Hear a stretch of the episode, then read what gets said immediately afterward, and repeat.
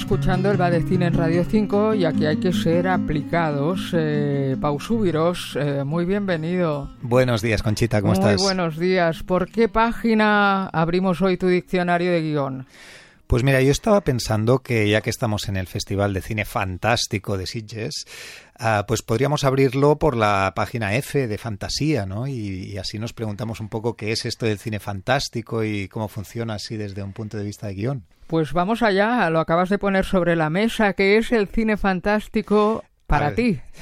Para mí, el cine fantástico es un poco ese cine que, que se ha liberado un poco del, del, yugo del realismo, ¿no? Un poco que, que, lo que sucede en una película de cine fantástico, pues no tiene por qué ser cosas que pudieran suceder en la realidad, ¿no?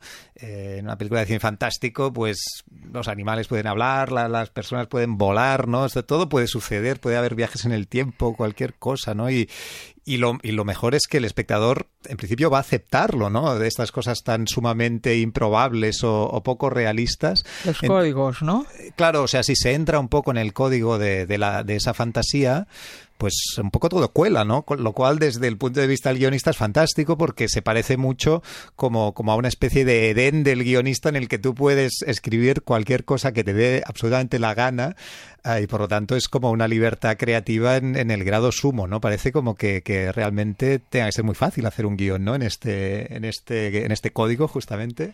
Pero quizá no es tan fácil, ¿no? Y además estamos intentando clasificar lo inclasificable, ¿no, mm, Pau? Claro, es que a ver, yo creo que lo que ocurre es que parece, nos puede parecer que todo vale, ¿no? En, en, una película de cine fantástico, pero en realidad no es así, no todo vale.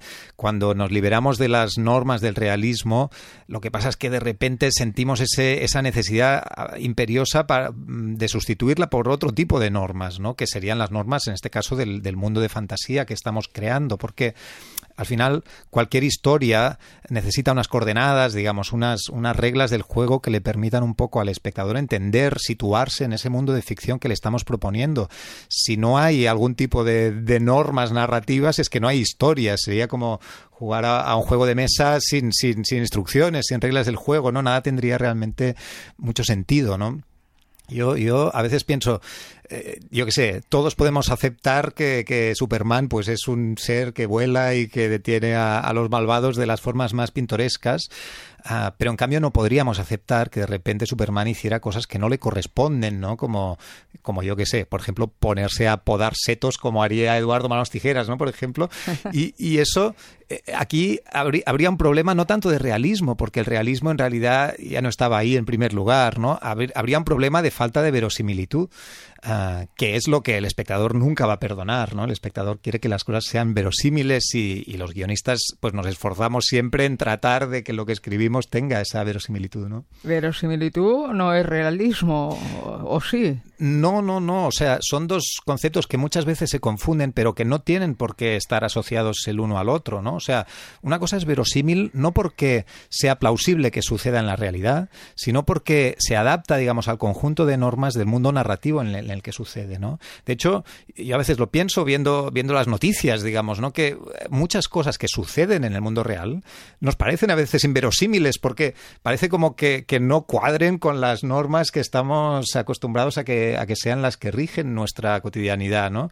Y al revés, cosas que, que vemos en una ficción y que son absolutamente eh, implausibles de, desde un punto de vista del realismo, pues nos parecen verosímiles porque en ese mundo sí que encajan, ¿no? Entonces, yo creo que lo que hace el buen cine fantástico justamente es esto, ¿no? Proponer, digamos, un, unas normas, digamos, alternativas a las del realismo que generan mundos narrativos que abren todo tipo de, de, de posibilidades a historias que nos pueden interesar muchísimo. ¿no? Dejar volar la imaginación. Mm, claro. eh, y ahora la pregunta del millón. A ti, a Pau a Subiros, ¿le gusta el cine fantástico? Hombre, ¿A ti claro, te gusta? Claro que me gusta el cine fantástico, aunque hay que decir que cuando hablamos de cine fantástico hablamos de una categoría enorme donde caben todo tipo de, bueno, muchísimos géneros, muchísimo tipo de cine, ¿no?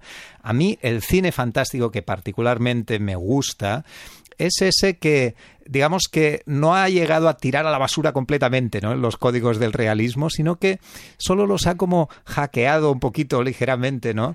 Ah, y, que entonces yo creo que esto genera películas eh, donde hay un halo así de, magia, ¿no? Yo, a mí, por ejemplo, me gusta mucho El Ángel Exterminador, que es esta película de Buñuel, ah, que es una película que mucha gente quizá no consideraría una película de cine fantástico, pero yo creo que sí lo es porque parte de una premisa muy poco realista, que además Buñuel no se molesta tampoco en justificar, y gracias a partir de ahí, ah, pues le da a toda la película un tono de esto, como de realismo hackeado, de, algo raro que, hace que cobre un, gran interés, ¿no? Y yo creo que ese tipo de, digamos, de sabotajes al realismo es algo que después han utilizado muchísimos autores y autoras. Mm, pienso, por ejemplo, en, el The Lobster, por ejemplo, del, del Antimos, ¿no? Langosta. Sí, Se tradujo aquí, ¿no? Sí.